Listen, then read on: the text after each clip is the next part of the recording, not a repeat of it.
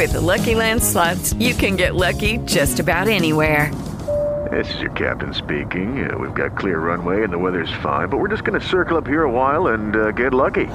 No, no, nothing like that. It's just these cash prizes add up quick. So I suggest you sit back, keep your tray table upright, and start getting lucky. Play for free at LuckyLandSlots.com. Are you feeling lucky? No purchase necessary. Void where prohibited by law. 18 plus terms and conditions apply. See website for details. Podium Podcast. Lo mejor está por escuchar.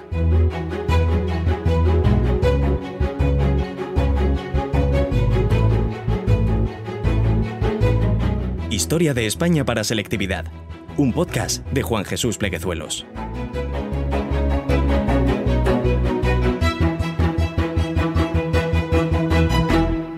Bienvenidos, amigos y amigas, a Historia de España para Selectividad.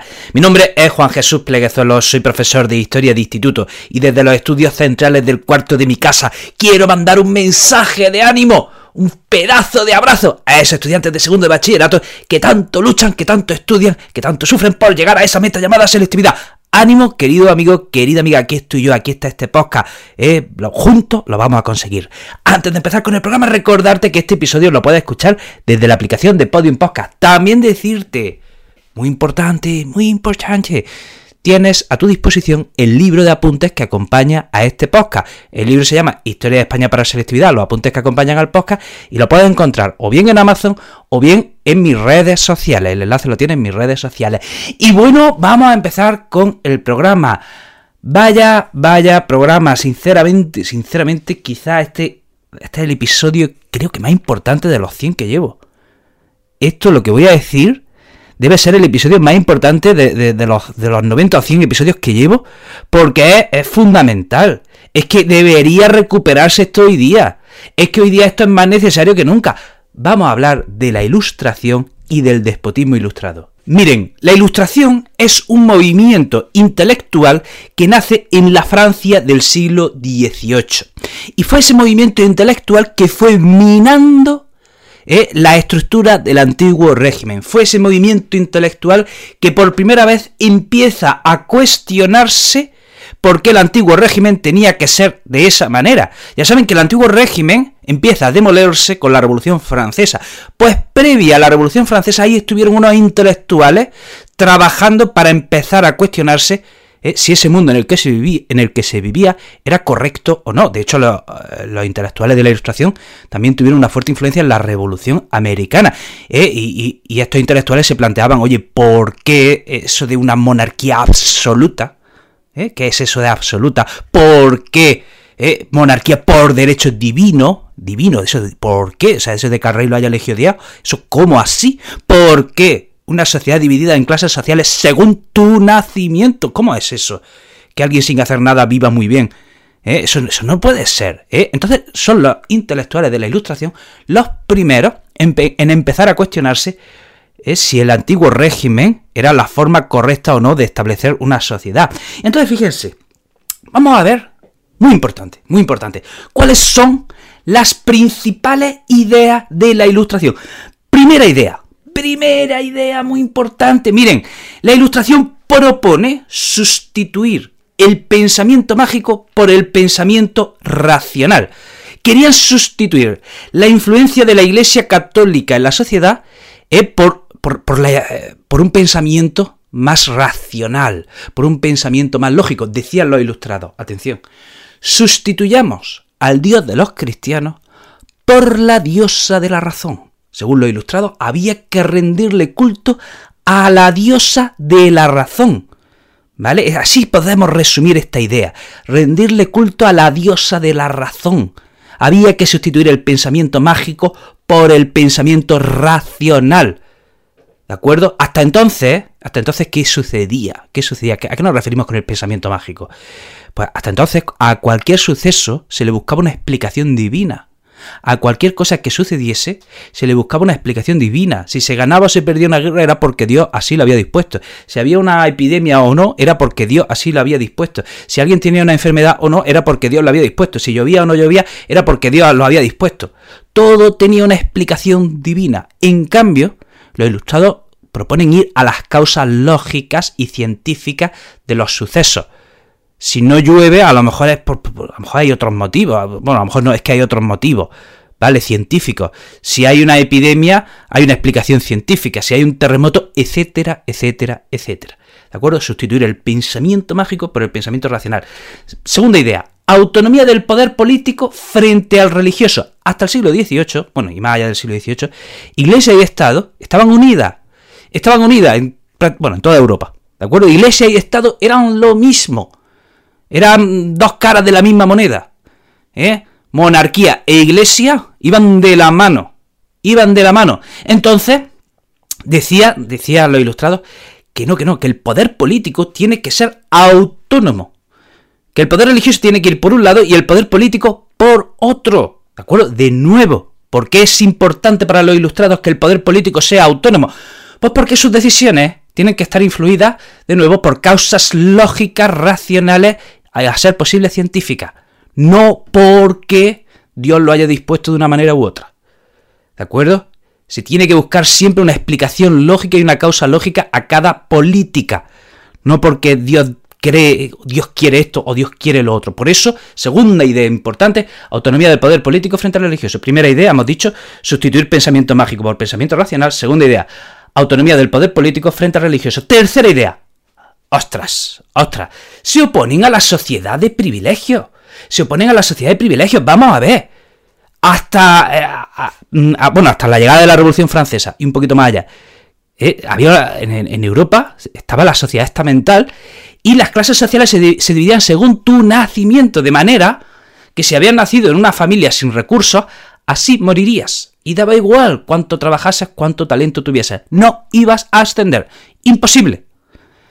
Y, lo contrario también. Si tú nacías en una familia noble, daba igual que fueses un patán, un corrupto, ¿eh? un nini, un matado de la vida. Da igual. No ibas a descender en la escala social. ¿De acuerdo? Tu estatus y tu clase social dependía de tu nacimiento. Y atención, atención, dice lo ilustrado. No, no, no, no, no, no. Tu clase social debe depender de tu mérito y de tu capacidad. Tu mérito y tu capacidad. ¿De acuerdo? Tu talento, tu trabajo, tu disciplina es lo que debe disponer en qué clase social vas a estar. De manera que si tienes mucho, cúrratelo. ¿Eh? Si te curras tu riqueza, te merecerás estar arriba. Si no te la curras, entonces tendrás que estar abajo. ¿De acuerdo? Eso dicen los ilustrados. ¿De acuerdo? Que tu clase social, que tu estatus se mida según tu mérito y tu capacidad. Siguiente idea. Oh, oh. Esto aquí hay un debate de, de ocho horas, ¿no? Yo siempre lo cuestiono a los alumnos. Fíjense en la siguiente idea. Dice, el progreso debe basarse en la tecnología. La tecnología traerá la prosperidad a la sociedad. Eso decían los ilustrados. Estamos en el siglo XVIII. ¿Eh? ¿Eh? ¿Qué, creen ustedes? ¿Qué piensan ustedes? Han pasado ya 300 años. ¿Qué creen? ¿Hemos llevado, llevado razón o no hemos llegado hoy día? Porque aquí, aquí siempre abro el debate con mi alumno. De que hoy día, en el 2022, momento en el que estoy grabando esto, eh, hemos llegado ya a un nivel de desarrollo absolutamente top absolutamente alto, un nivel de desarrollo brutal, un nivel de desarrollo tecnológico brutal. Y claro, aquí podemos cuestionarnos si de verdad la tecnología nos ha traído prosperidad o no. Yo creo que sí nos ha traído prosperidad, pero quizás nos ha traído también ansiedad e infelicidad. ¿no? Pero, pero bueno, esto es, un debate que, esto es un debate interesante que da para mil podcasts más, ¿no? Y siguiente idea, o, o, o, o, dice, dicen los ilustrados, la educación es fundamental. La educación es fundamental. Si queremos una sociedad donde la razón sea el eje, ¿eh? donde, donde la razón, eh, donde el pensamiento sea lógico, donde el pensamiento sea racional, si queremos una sociedad donde eh, demos paso a la tecnología, si queremos una sociedad donde haya un fuerte desarrollo tecnológico, necesitamos educación. Si queremos una sociedad también donde donde la gente pueda ascender en la clase social, necesitamos educación. La educación es fundamental. La educación es fundamental para la prosperidad de una sociedad. Esto lo ilustrado lo vieron clarísimo. Un buen sistema educativo haría que esa sociedad fuese una sociedad próspera y rica. Eso lo ilustrados lo tenían clarísimo. Y fíjense lo que se llegan a inventar. Se inventan algo que podría, en su momento podría ser algo casi utópico. Decían, bueno, vamos a ver. La educación hace prosperar a la sociedad. Bien, la educación hace que una sociedad sea próspera, sea rica, que, la gente pueda ascender a una clase social, bien. Eh, y si, atención, y si pudiésemos aunar todo el conocimiento del mundo, todo el conocimiento disponible hasta la fecha, y pudiésemos juntarlo en unos pocos libros. Esto que estoy diciendo en ese momento, ¿de acuerdo? Podría ser una, idea, mm, vamos, fantasiosa. ¿eh? Pero fíjense lo que se les piensa, ¿no? A un tal Diderot y D'Alembert. ¿eh? Se le ocurre eso, juntar todo el conocimiento disponible hasta la fecha ¿eh? Y juntarlo en unos cuantos libros, ¿vale? Y de ahí nace la enciclopedia. De ahí nace la enciclopedia. La idea es que si tú podías tener una enciclopedia en tu casa, significaba que tenía todo el conocimiento de, disponible hasta la fecha en tu casa y eso te iba a hacer pues, tener una vida más próspera. ¿eh? ya saben eso que se dice, ¿no? De que el conocimiento es poder. ¿De acuerdo? ¿Eh? Y, esto, eh, los que sois adolescentes, no lo sabéis, pero preguntadle a vuestros padres. Antes, antes, hasta hace 15, 20 años, había señores que iban casa por casa vendiendo enciclopedias, ¿vale? Era muy común, había gente que se dedicaba a vender enciclopedias, ¿vale? Y antes en todas las casas había una enciclopedia. Y antes los trabajos los hacíamos con la enciclopedia, ¿vale? nada de Wikipedia ni copia y pega. No, no, no, no. Nos teníamos que ir a la enciclopedia, ¿vale? Y buscar y resumir y, y, reelaborar con nuestras palabras, ¿vale? Eso se hacía muchísimo antes, ¿de acuerdo? Preguntarle a vuestros padres porque eh, es una cosa interesante que ya ha desaparecido, ¿no? Ya ha desaparecido. ¿Ha sido bueno o malo? Esto es otro debate interesante, ¿no? Esto es otro debate interesante. Y atención, atención. Fíjense, fíjense, los ilustrados, qué pena que esto se haya perdido, ¿verdad? Decían los ilustrados que el objetivo del hombre, que el objetivo del hombre era ser feliz. Que el hombre había nacido para ser feliz, que era el objetivo del hombre, ser feliz. Ellos lo tenían clarísimo. Los ilustrados lo tenían clarísimo, hace 300 años lo vieron. Leche, se nos ha olvidado. ¿Eh? El objetivo del hombre era ser feliz. ¿De acuerdo? Vamos a repasar la idea de la ilustración. Primera idea, sustituir pensamiento mágico por pensamiento racional. Segunda idea, autonomía del poder político frente al religioso. Tercera idea, se oponen a la sociedad de privilegio. Cuarta idea, el progreso ¿eh? debe basarse en la tecnología. Quinta idea, la educación es fundamental. Y sexta idea, el, objetivo del hombre es ser feliz. Y ahora, vamos a ver, ¿quiénes fueron los grandes precursores eh, de, la, de la ilustración? Pues tenemos a los siguientes pensadores. Locke, Montesquieu, Rousseau y Voltaire. ¿De acuerdo? Locke era inglés, Montesquieu eh, era francés, Rousseau era suizo, pero hizo vida en Francia, y Voltaire también era francés. Y ahora, vamos a ver en España. Bueno, pues en España, ah, en España la ilustración tuvo una implantación a medias, tuvo una escasa implantación. ¿De acuerdo? Eh, eh, la ilustración en España se dio en un reducido círculo de intelectuales a los que se le llamó novatores. Y estos novatores, para difundir la ilustración, empiezan, empiezan a crear academias. Y a través de esa academia difundir ciencia, difundir conocimiento, eh, educar. Entonces tenemos la Academia de la Lengua, la Academia de la Historia. También crean, por ejemplo, la Sociedad Económica de Amigos del País. ¿Qué representantes tenemos de la Ilustración en España? Feijó, Campomanes, Cabarrús, Celestino Muti, etc. En España a este siglo se le conoce como el siglo de las luces, pero ya digo que eh, en España su influencia es bastante limitada. Eh, ya con Felipe V empieza a haber tímidas reformas que podríamos encajarla en la idea de la ilustración. Y ahora, muy importante que esto puede caer en selectividad. Muy importante. Al menos aquí en Andalucía suele ser una pregunta corta recurrente, lo que voy a decir ahora. Y tienes que tenerlo claro. ¿Qué es el despotismo ilustrado? ¿Qué es el despotismo ilustrado? Vamos a ver. ¿Qué es, eh, un déspota? ¿Eh? Un rey que tiene todo el poder, ¿verdad?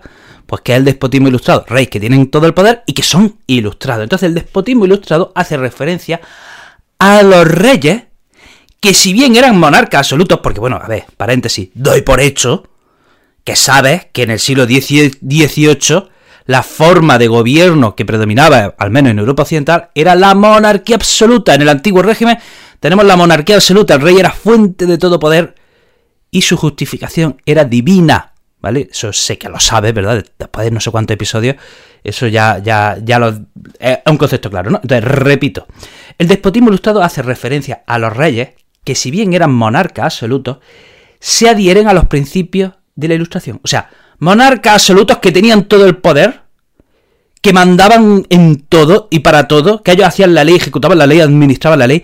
¿eh? O sea, el, el despotismo ilustrado, esos son reyes absolutistas, pero que son ilustrados.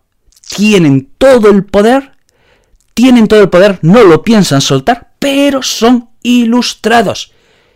De manera que empiezan a hacer políticas que intenten hacer prosperar al pueblo. hacen políticas que intentan beneficiar al pueblo. Hacen políticas eh, que intentan traer la prosperidad al pueblo. Estos monarcas ilustrados, estos déspotas ilustrados tenían buenas ideas, tenían buenas intenciones. Veían cuál era la salida. Ellos, eh, si bien eran reyes absolutistas, sabían que como ilustrados tenían que tomar medidas para que su sociedad prosperase ¿eh? porque lo del antiguo régimen tal cual así, eso no no, no, no, no, no funcionaba. Había que modernizar la sociedad. Entonces estos monarcas ilustrados intentan modernizar la sociedad. Ahora bien, ahora bien, intentan modernizar la sociedad, intentan llevar políticas de la ilustración, pero atención, estos reyes no están dispuestos, no están dispuestos a soltar su poder. Estos reyes no están dispuestos a renunciar a su poder. Estos reyes se lo quieren dar todo al pueblo, pero sin preguntarle al pueblo. Estos reyes eh, se lo quieren, quieren que el pueblo lo tenga todo, que el pueblo sea próspero, pero no están dispuestos a renunciar a su poder, no están dispuestos a preguntarle al pueblo, oye, ¿qué queréis? Todo para el pueblo, pero sin el pueblo. Le suena este lema, ¿verdad? Ese es el lema del despotismo ilustrado. Todo para el pueblo, pero sin el pueblo.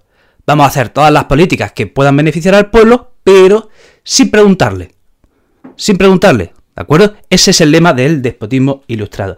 Y bueno, ¿quién es en España el máximo representante? Carlos III.